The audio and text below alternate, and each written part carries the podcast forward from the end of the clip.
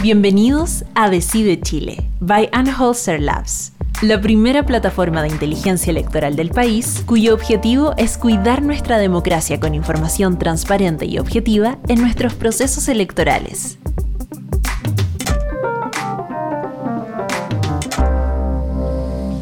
Buenas tardes a todos, bienvenidos al podcast número 8, la campaña y su impacto en el plebiscito. Eh, mi nombre es Antonio Díaz, soy gerente general de Hoster. Me acompaña Cristóbal Uneus, director de Data Science, y hoy conversaremos con Sebastián Krajewicz, nuestro querido amigo, sobre la campaña y qué esperar el día de la elección. Sebastián es sociólogo o licenciado en sociología, ¿cierto? Cierto. De la Universidad de Chile, tiene un máster en Political Management de la George Washington University en Estados Unidos, ha sido profesor de la Pontificia Universidad Católica y ha asesorado un conjunto de campañas políticas en Chile y América Latina. Eh, bienvenido, Sebastián. Gracias por aceptar esta invitación.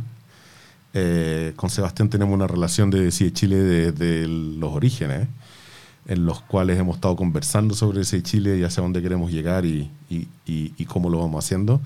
En cada campaña tenemos una conversación más entretenida y esperamos que esta también sea igual. Este domingo será un plebiscito histórico, em, no solo por lo que se decide, sino también porque por primera vez vamos a tener un acto electoral, al menos en, democracia, con tan poca o ninguna campaña política como la conocíamos antes. Em, hoy día, en tiempos de pandemia, la, la, campaña ha sido principalmente la franja y redes sociales, ¿no es cierto? Y algún otro eventos en las esquinas, banderazos, pero mucho menos de lo que conocíamos antes. Y esto queríamos hablar un poco contigo, qué, potencial impacto pudo, o no pudo haber tenido la franja em, en, lo que va a suceder el domingo, qué lecciones podemos sacar y qué es lo que podemos esperar este domingo a partir de eso. Hola, eh, primero muchas gracias por la invitación, estimados. Siempre un gusto. Em, hay varias lecturas sobre el, peso de la franja en Chile. La mía en particular es que incluso fuera de pandemia, el medio más potente de comunicación en una campaña. Menos que antes, por cierto, la gente ve menos teles que antes, sacando pandemia del contexto. Pero mi impresión es que no hay ninguna operatoria a nivel territorial o a nivel de redes sociales o a nivel de discurso que aislada tenga el mismo peso de alcance, la misma fuerza de repetición que tiene estar 15 minutos de tele o 5 minutos de tele o 30 segundos de tele todos los días en televisión abierta. Creo que eso es lo más potente que tiene una campaña para el canal más potente de una campaña en Chile en la franja, además que un, un contexto bien interesante porque afortunadamente, a mi juicio, en, en Chile está prohibido comprar tiempo de tele. Entonces eso hace que la franja tenga un rol igualador, donde en, democracia no está permitido comprar tiempo de tele, eh, no, es, no es tal. Entonces ahí la tele juega un rol de amplificar o multiplicar las diferencias de presupuesto de las campañas. Eso no pasa acá. Entonces creo que las franjas son el, el método, el canal número uno con que buscan persuadir a las personas, movilizarlas y ese tipo de cuestiones.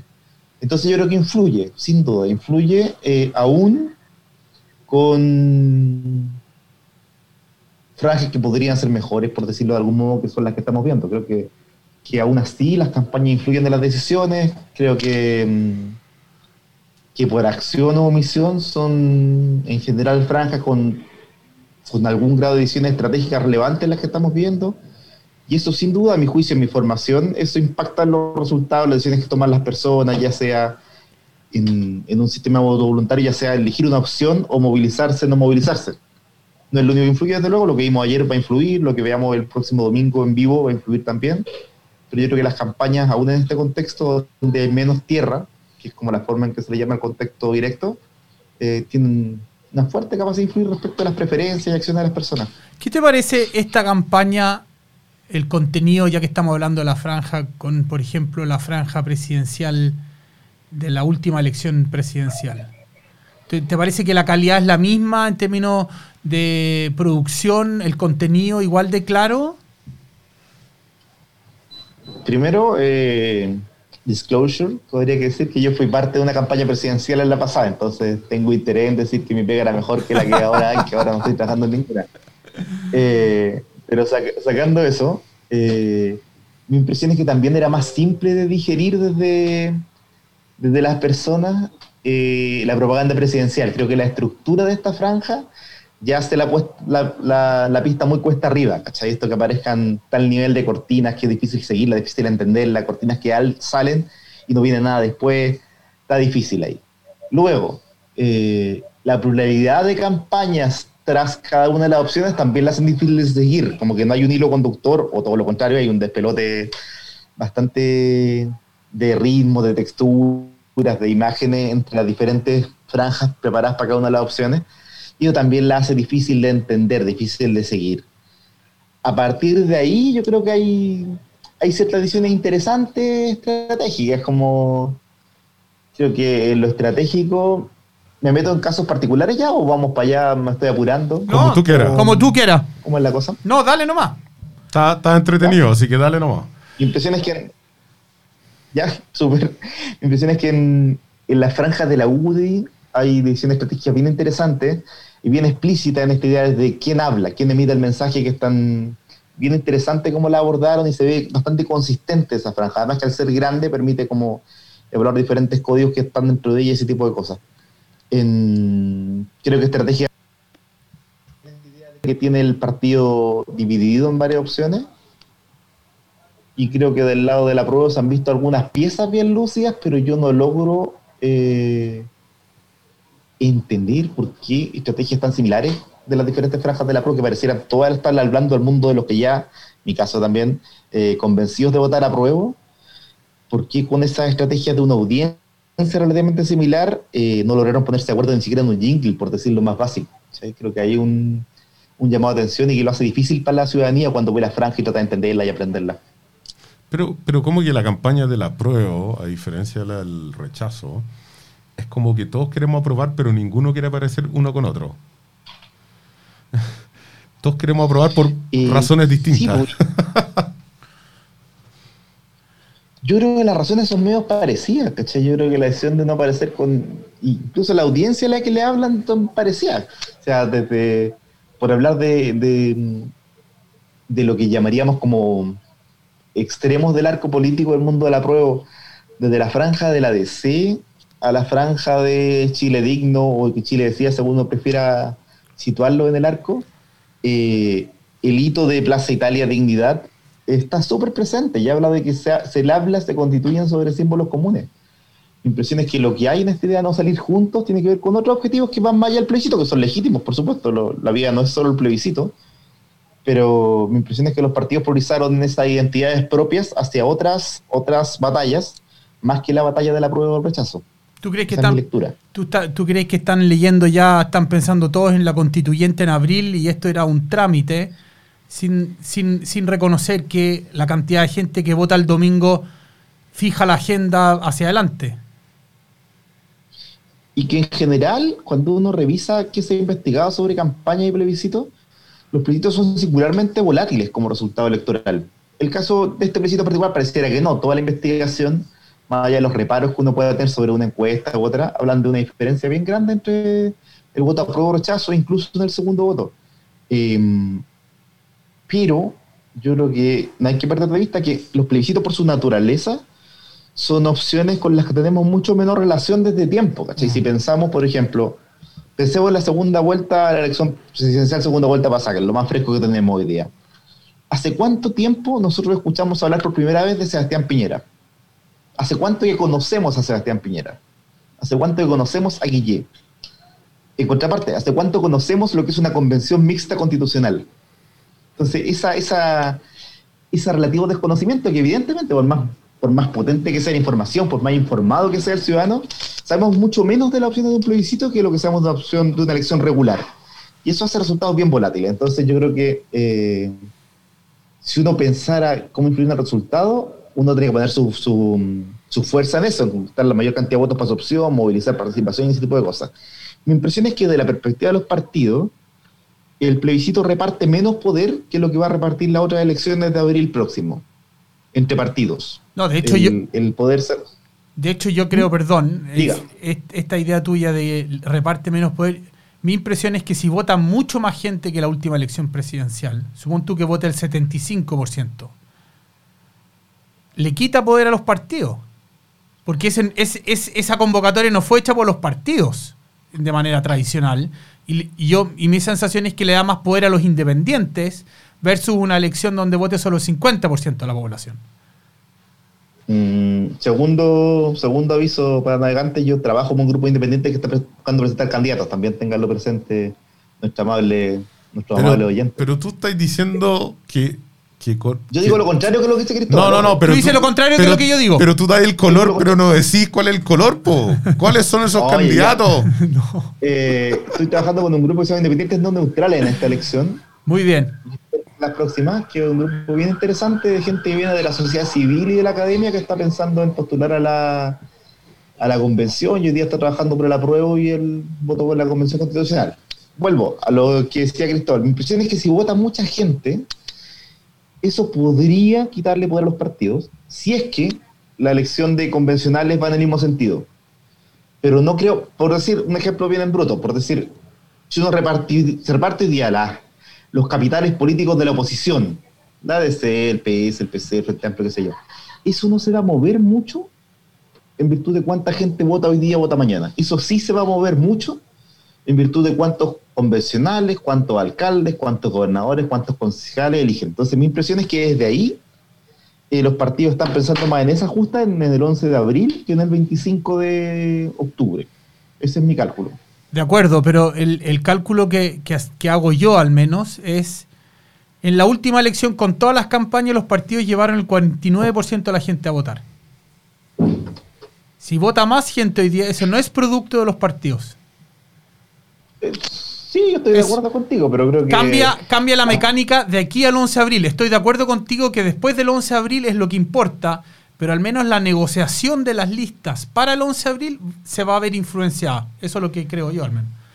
Ando peleador, pero en esa parte estoy de acuerdo. Creo que la, que la, que la, la fuerza relativa de independiente hacia la elección podría ser más potente en esas negociaciones si vota mucha gente el 25. Ese, ese es mi punto. Eh, yo te discutiría que es más importante el 25, creo que es más interesante en términos de repartición de poder intraoposición, por ejemplo, Perfecto. Lo que pasa ahí. Pero creo que está, creo mi, mi- mi lectura personal, mi opinión es que esta elección que tenemos el, el domingo es de una importancia bien excepcional en nuestra historia política contemporánea. Ah, no. Una elección súper importante, inimaginable hace Yo creo 14 que, meses atrás. yo creo que entre nosotros estamos absolutamente de acuerdo con eso. Eh, la parte que conversamos con Cristóbal es que uno de los factores esenciales para la, la- la conversación en esto es la parte de la participación. Y que la participación tiene dos salidas en esto que, es bastante, que son bastante peculiares. Una es que si participa menos gente que en la presidencial, uno se podría, uno podría eh, hablar de eh, que en, realidad el estallido social que convocó este plebiscito no era tal. O sea, porque la gente no salió a votar, por ejemplo. Y que yo creo que sería un argumento incluso a escuchar eh, propiamente tal. Y el segundo es que si sale a votar muchísima gente, que en realidad los partidos políticos no cautivan a nada, ni a nadie, sí lo cautiva esta idea de una nueva constitución, eh, y que por lo tanto, ojo los partidos, que se viene una votación bastante impredecible para eh, en abril. Yo, creo que por ahí va la idea de Cristóbal.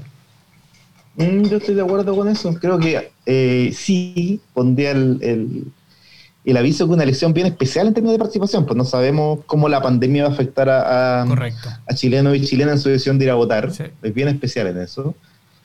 Y mi impresión es que todo apunta también a que el próximo domingo, eh, lamentablemente, vamos a tener algún suceso de violencia que es bien ajeno a la, a la cultura electoral chilena. Mm. La cultura electoral chilena es que estos días de elección son los días más tranquilos del año.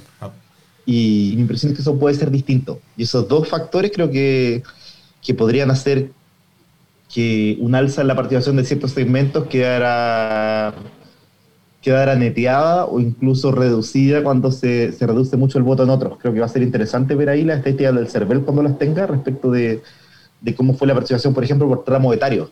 Pero eso toma algún tiempo. ¿Tú crees, cosas. Seba, ¿tú crees que lo de ayer em, ayuda al rechazo o ayuda a que menos gente vaya a votar? Y no sabemos cuánto, pero yo diría que sí, que ayuda a las dos opciones. Creo que mm, lo que yo he visto de investigación de opinión pública en gente que está dudando si vota o no vota, es que eh, tanto la pandemia como el, como el temor a, mm, eventuales aglomeraciones producto de violencia o movilización, que son dos cosas muy distintas, por cierto, pero del efecto aglomeración podrían tener algún efecto parecido, eh, son temas que hacen que la gente esté dudando si hay, hay un segmento de gente dudando si ir a votar o no votar. En eso mi impresión es que las primeras horas de tele van a ser críticas para que las personas que están dudando evalúen si, si están las condiciones, entre comillas, para ir a votar o no ir a votar.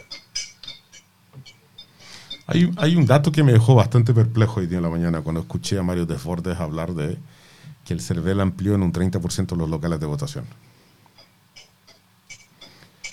Eh, supongo yo que es por la aglomeración y así sucesivamente. Pero eso es un, eso es un, eso es un número gigantesco más. Eh, sí, tiene diferentes efectos. Va a haber harta gente que va a ir a su lugar clásico y se va a encontrar con que su mesa ya no está ahí. Eh. O sea, y eso va a ser un tradicional. Menos mal que yo miré porque mi mesa cambió. Por ejemplo. Eh, pero lo segundo es que a mí es la impresión de que resguardar un 30% más de locales de votación es harta más gente.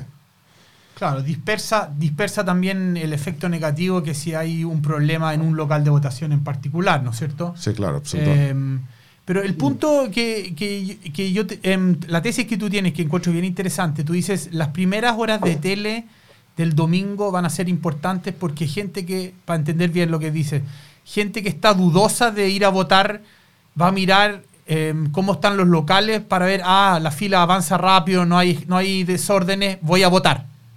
¿Eso? Lo que yo, yo estoy en investigaciones que eso pasa, que eso está pasando, y ahí es súper interesante porque lo que yo he escuchado, que no, no demasiadas sesiones, pero bien interesante que el, la imagen del supermercado como un lugar al que es seguro ir en tiempos de pandemia está súper extendida. Entonces, yo creo que hay un segmento de la población que va a demandar que esa imagen de, de 9, 10, 11 de la mañana del recinto votar sea parecida a lo que ven en el supermercado y lejos de lo que ven en el mall chino, por ejemplo. Entonces, mi impresión es que si hay fila ordenada y ese tipo de cuestiones, va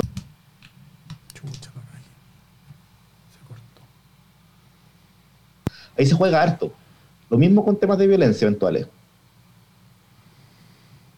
Oye, eh, Sebastián, tú desde la perspectiva global, ¿cuánto veís tú de, de, de, la llegada de fake news en todo lo que ha pasado por estas teorías del voto, del apruebo o del rechazo? Porque el día de ayer con la violencia, en particular en los chats que yo estoy metido, que o soy el comunista del chat, o soy el momio del chat, o soy parte del montón del chat, pero es como bien divertido. Eh, le asignan a la prueba la violencia, por ejemplo. Y, una de las partes que a, mí me, que, a mí me llama la atención es que yo no siento que eso tenga nada que ver con el apruebo o el rechazo. Esto es más allá de lo que uno opine, pero esto es delincuencia pura y simple. No, yo no veo en esto una línea política eh, como si uno quisiera mirarla en el pasado de alguna facción de algún partido político detrás de, de, de, este tipo de incidentes. A mí la impresión que es bastante desorganizado, de hecho. Yo no sé cuánto, yo no sé cuánto es delincuencia pura, no sé cuánto desorganizado es, no, no, no estoy seguro de ninguna de esas ideas. Lo que sí creo que, que es eh, comprensible que la lectura del observador que le dedica pocos segundos de reflexión al hecho, que es lo que nos pasa a todos con un montón de hechos de la vida, es que si lo de ayer hay que calzárselo a los del apruebo o a los del rechazo, uno diría los del apruebo, parece más cerca. Eh, y en eso creo que lo que decía Cristóbal recién, de que esto debiera afectar al apruebo debiera, no sabemos cuánto, imposible saber cuánto. Pero mm, yo creo que para la prueba no es ninguna buena noticia lo que pasó ayer. Porque además, eh, ando viendo eso, pero además creo que, que, que había una clave interesante que yo la había harto surgir en temas de investigación para la prueba, que es que en públicos más despolitizados el apruebo aparece como una oportunidad de descomprimir la violencia. Las personas con diferentes niveles de información eh, elaboran, a mi juicio, yo comparto esa idea, elaboran que si ganara el rechazo tenemos un estallido de violencia más fuerte que si, si gana el apruebo. Pero tú no te preguntas qué pasó en los meses de enero y febrero con las protestas en la Plaza, eh, la Plaza Italia, Plaza Baqueano, Plaza la, de la Dignidad. Eh, ¿tú, ¿tú, no te preguntas qué pasó durante esos meses en que el, el, nivel de violencia y el tipo de protesta cambió y fue mucho más, eh, yo diría, tenue globalmente?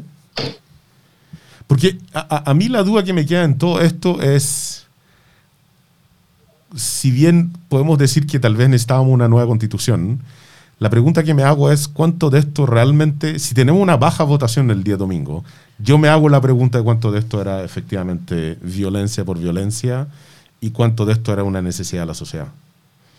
No sé qué preguntáis tú, pero, pero el tema de la participación para mí es clave. Ahora la pandemia nos ayuda en esto, pero, pero el tema de la participación es un tema clave para mí.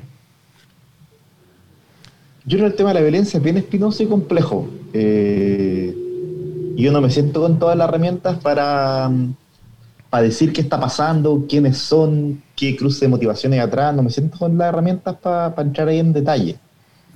Y yo estoy de acuerdo contigo. Mi impresión es que yo vivo cerquita de, de la zona cero que le llaman. Y mi impresión es que en verano fue un poco menos intensa las expresiones de violencia y de represión probablemente también por temas culturales de que en, en, Chile el verano como que como que aletarga un poco las cosas. La gente se va a la playa. La gente se va a la playa o qué sé yo, o decimos veamos los marzos, estas expresiones dan cuenta también de algo.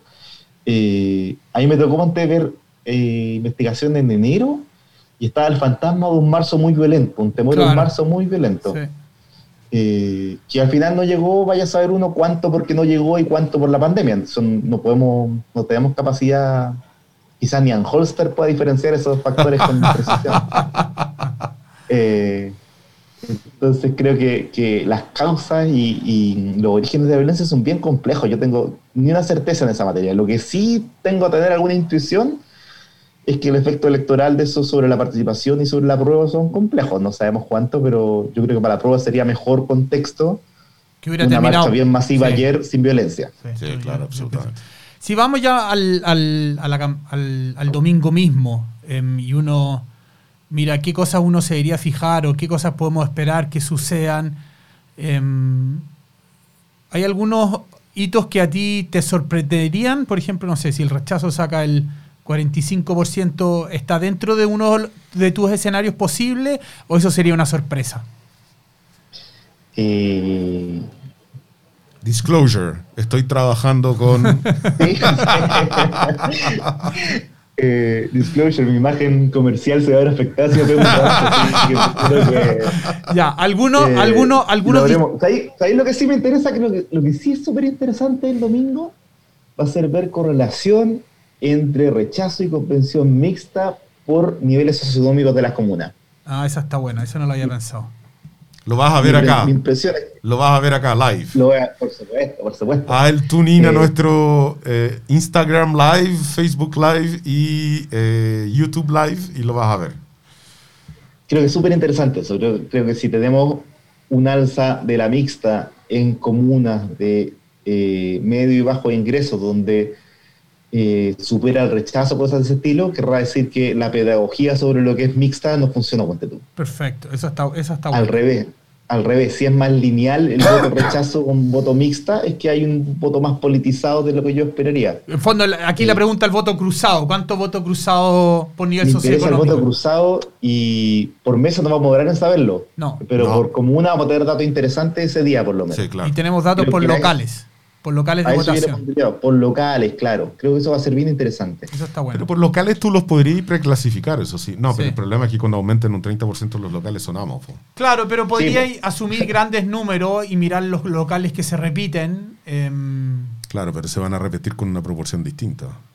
no, pero el mismo local de la vez pasada y el local ahora. No, por eso, pero si tú le quitaste mesas a ese local, a eso voy yo. Claro, asumís la ley de los grandes números que tenéis suficiente. Estaría bueno para el día del plebiscito hacer un análisis de cuáles son los locales que más sufren baja de mesa y subidas de mesa. Sería súper bueno. Análisis. Sí, está bueno, está bueno. Em, a nosotros, por ejemplo, uno, Esto hemos- soy yo tapando a Cristóbal de pega, ya está tapado pega, pero yo voy. Tú sacaste una idea que él no tenía, No la anotó. La anoté. Eso significa que ahora se va a ir a hacer algo más que ya no tenía tiempo para hacerlo. Y yo le sigo metiendo más disclosure. Pues, hay que trabajar. Sí, po. Significa. Lo, lo- lo- lo otro que habíamos pensado nosotros y que estamos haciendo para el día del domingo es. Porque hay algunos distritos que sabemos donde van a, van a haber después competencia interesante. El distrito 10 de Vitacura Las Condes, ¿no es cierto? Por la correlación de fuerza de la derecha. Y uno pensaría que en ese distrito el rechazo le iría a ir muy bien. No sabemos cuánto, pero le iría a ir muy bien, ¿no es cierto? Eh, Eso nos va a contar cosas interesantes. Ponte, Claro. la, la capacidad de conducción de Lavín sobre el cono del oriente en el 11 es un súper buen tema para evaluar. eso, perdón, 11, no 10, 11, tienes toda la razón. Claro, Sí, porque lo si- tiré colado para no. Sí, por- porque claro, porque los parlamentarios de la UDI están a favor del rechazo, pero muchos alcaldes UDI están a favor de la prueba. Entonces ahí se va a ver interesante esa correlación de Muy fuerza. interesante qué va a pasar ahí. Ese es uno de los casos a seguir. Yo miraría a Vitacura, Las Condes y lo con especial atención ese día. Claro, después las otras cosas que vamos a mirar es comunas donde José Antonio Cast le fue muy bien en la primera vuelta. En el sur, ¿no es cierto? Tiene varias comunas donde él sacó mucho más que el promedio nacional. Entonces uno también ahí debería esperar que el rechazo le fuera mejor relativamente que en otras comunas donde no le fue tan bien él. Por ejemplo. Eh, Interesante también. Sí. Eh, yo yo te quería preguntar, dado que tu experiencia pasada en, can- en la candidatura presidencial de, de Bea Sánchez, eh, a pesar de que no lo hayas querido revelar, lo revelo acá. En No, es un libro abierto. Libro abierto. Oye, pero hablando en serio, ¿cuánto crees tú que va a afectar las redes sociales las siguientes etapas en que vamos a estar? Porque hay, hay una entrevista que nosotros tuvimos acá, un- una, una conversación con, eh, eh, con residentes de La Pintana que están organizando ollas comunes. Y al final, en forma muy espontánea, una de ellas nos dijo que ella votaba por el rechazo por la libertad de culto. Algo que me sorprendió como mensaje y que me cuesta a mí no asociarlo a fake news o, o esta verdad que anda dando vuelta en internet y que nadie es capaz de pararla y que en particular Facebook ha tenido problemas gigantescos en poder pararla. ¿Cuánto crees tú que va a afectar las redes sociales nuestras campañas de ahora en adelante? Porque a mí me da la impresión de que estamos en una encrucijada y nadie está hablando de esto. Y, y- y tú has tenido experiencia haciendo campaña política a través de Facebook. Sí, no es mi expertise en particular, pero mi impresión es que va la influencia de redes sociales y digital en general va creciendo a ritmo sostenido en las campañas en el mundo. Y el factor pandemia, al quitar la tierra o quitar buena parte de la tierra a la ecuación, hace que ese crecimiento se acelere. Si yo tuviera, si yo pudiera hacer una cosa, haría franja. Si pudiera hacer dos cosas, sería franja y redes. Eh, O sea, el puerta a puerta murió. entonces creo que en pandemia es complejo. El puerta a puerta es súper potente cuando se hace bien, eh, pero en pandemia está más complejo porque eh, se organiza menos, hay menos voluntarios que le hablan de más complejo, de la mascarilla y cómo se habla, un montón de cosas, tiene un montón de temas difíciles de resolver. Eh, Que ahora da lo entonces, mismo, pero en abril va a importar mucho. En abril, dependiendo de las condiciones sanitarias, si hay condiciones de tierra, va a ser súper importante porque una elección con un montón de candidatos. eh, además son un montón de elecciones simultáneas, entonces la posibilidad de que la tierra dé a conocer a una persona y que tenga buena operación es importante. Pero mi impresión es que no va a evolucionar tanto la condición sanitaria como para que tierra logre desplazar Mm. del segundo lugar, al menos de mi, mi particularísimo ranking personal, a redes en esta pasada. Creo que las redes van a ser más potentes. Creo que WhatsApp, que eh, el reino soñado de, la, de las fake news y la media verdad, eh, va a ser muy, muy, muy importante. Y, y ahí las opiniones corren, ahí las fake news y los rumores que siempre han existido se multiplican con mayor velocidad y con mayor alcance. Y eso lo hace un terreno súper potente. Y, y muy poco Y monitoreable. Y muy poco monitoreable. Eh, eh, Y es la- cero fact-chequeable y súper Claro. complejo. Esta es la parte que tuve el otro día, un, un- fui parte de un seminario en que hablábamos de privacidad de datos y yo le decía, yo creo que si yo tomo toda la data que el Estado tiene mía, es lejos menos peligroso que un clic mío en Facebook. Eh, no, fue muy re- no, no fue muy bien recibida la analogía, pero cuando uno ha visto cómo funcionan estas partes y piezas por atrás, uno se asusta. Eh, yo, eh, yo sigo creyendo que, que en esto de las redes sociales y, y donde estamos hoy día, las campañas van a tener que evolucionar a una forma más barata de hacer campañas, ¿cierto? Eh, entre comillas, porque en teoría más barata si es que no tengo que imprimir pancartas o palomas o tener gente pintando murallas. Eh, pero al mismo tiempo más cara y más sofisticada si tengo que usar las redes sociales, tengo que definir segmentos, público objetivo, aunque confíe bastante en los segmentadores que tendrán cada una de esas plataformas por hacerlo. ¿Tú, tú crees que la elección de constituyente, si hay una gran participación, va a ser un slam dunk? ¿O, o vamos a tener una, una elección bien compleja, sobre todo desde el punto de vista de los independientes? ¿A qué le llamaría slam dunk en este O sea, contexto? que si tú, si participa el 75% de la población, va a ser mucho más fácil elegir a independiente. eh, tú te sentirías mu- mucho más empoderado para poder guiar a las personas que estás asesorando, cosas por el estilo. Muy distinto a que si vota el menos del 48. Es que va a depender, ¿cachai? Porque si mi, mi impresión es que es probable que en esta elección tengamos una reducción de la participación en, en- en grupos de mayor edad y un aumento en grupos más jóvenes. Mm. Eso no lo vamos a ver el día de la elección, salvo que ustedes, salvo que ustedes lo hagan, tengan a caballo Salvo los roots de las mesas, se podría, se buscar algo ahí. Se podría buscar algo ahí con los roots de las mesas y cosas así, pero yo creo que ese mismo día no va a tener la certeza. Si sí fuera, si tuviera un rejuvenecimiento del padrón, eh, en efecto de liquidez electoral y, per- y que permita que entren nuevos actores, es bien potente para nuevas fuerzas, ya sean los independientes o sean otras. En, en el caso Frente Amplio, la elección pasada, bien lo cuenta al respecto. El, el- y usted lo sabe mejor que yo, pero el, el rendimiento de, de Frente Amplio en mesas jóvenes eh, fue claramente superior al de la nueva mayoría en su momento. Pero en las mesas mayores ocurrió lo contrario. Si la pandemia rejuvenece el electorado, eh, también es un movimiento que abre la cancha a competir en mejores condiciones con nuevas banderas en general. Yo creo que la edad promedio local de centro de votación es una métrica que deberías tener a mano, Cristóbal. Yo también creo. No haría bien a todos. Haría bien a Chile. Sí, o sea, lo digo en serio porque me da la impresión de que acá la única forma, la única métrica medio... Lo que pasa es que el CERVEL no publica las mesas, pu- no publica públicamente las mesas que están por local, solo cuando entrega los resultados por local. Claro. Ahí dice, en este local están estas mesas. Hoy día Ah, no lo dice. Hoy día no lo dice. No, cada chileno sabe en qué Lo mesa vota y en qué local está, pero no hay, existe información pública. Si yo supiera más que la que las operaciones fundamentales, la sumar, restar, y las cosas que ustedes saben, yo buscaría algunas mesas muy jóvenes para monitorear especialmente Sí, el tenemos, día de. sí, estamos pensando hacer algo así con La Pintana, que tiene la tasa de participación más baja en la región Por metropolitana. ejemplo, ver Sí. qué pasa con los jóvenes de la Pintana y yo buscaría también. Los jóvenes de que va a ser Vitacura. Interesante qué pasa con los jóvenes de, de comunas de clase media también. Claro, porque en Vitacura vota mucha gente. ojo en eso. Sí, sí, ah, hemos pensado hacer algunas cosas con algunas comunas como emblemáticas de baja participación. Yo también iría a las de media. Ojo, yo ¿Sí? Da, creo que para proyectos, si yo fuera Frente Amplio en esta ocasión, estaría muy atento a lo que pasa con los jóvenes del Distrito 10, por ejemplo. Si se vuelven a movilizar como Claro. lo hicieron la elección pasada. Claro, la elección pasada fue un tsunami, eso sí, notable. Entonces yo estaría atento a esas cosas, ¿cachai? Creo para mí, para los independientes también va a ser interesante ver eso, cómo se mueven los jóvenes de de la metropolitana especialmente por temas electorales, porque son chitos más grandes, creo que va a ser... No hay dado unas papitas, no hay dado unas papitas más o menos, Sebastián, no sé cómo pagarte. Oye, la, las re- la- No lo hacen, no lo hacen. Oye, Seba, en esta misma línea, las, las regiones que están teniendo dificultades con, con COVID, más en el sur de Chile, ¿tú crees que el ambiente es bien distinto al que hay en la región metropolitana, ¿no es cierto?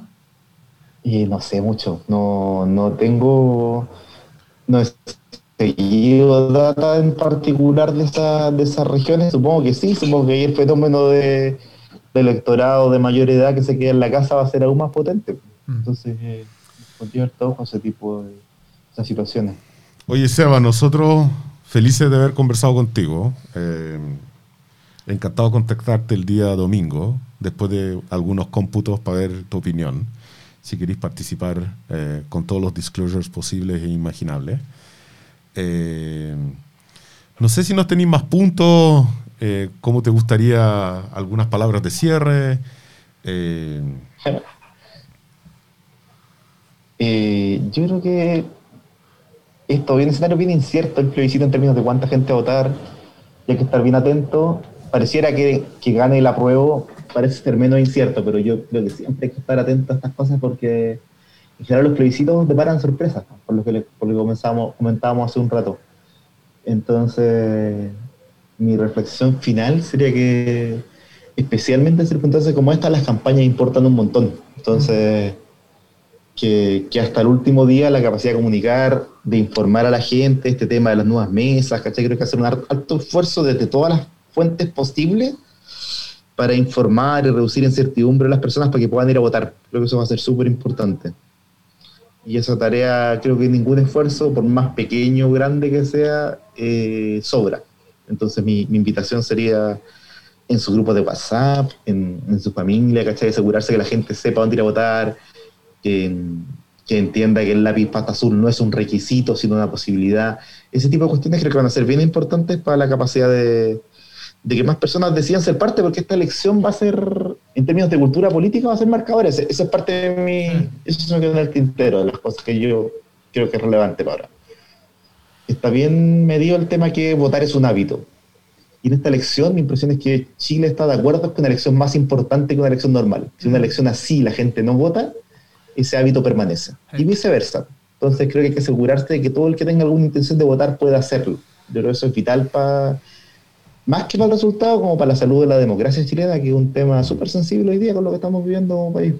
Absolutamente. Nosotros hemos estado en pro de que todos vayan a votar. eh, al igual que tú, yo creo que a mí me tomó un poco de sorpresa hoy día el, el, eh, el enterarme de la cantidad de locales de votación adicionales. No, no lo tenía tan claro.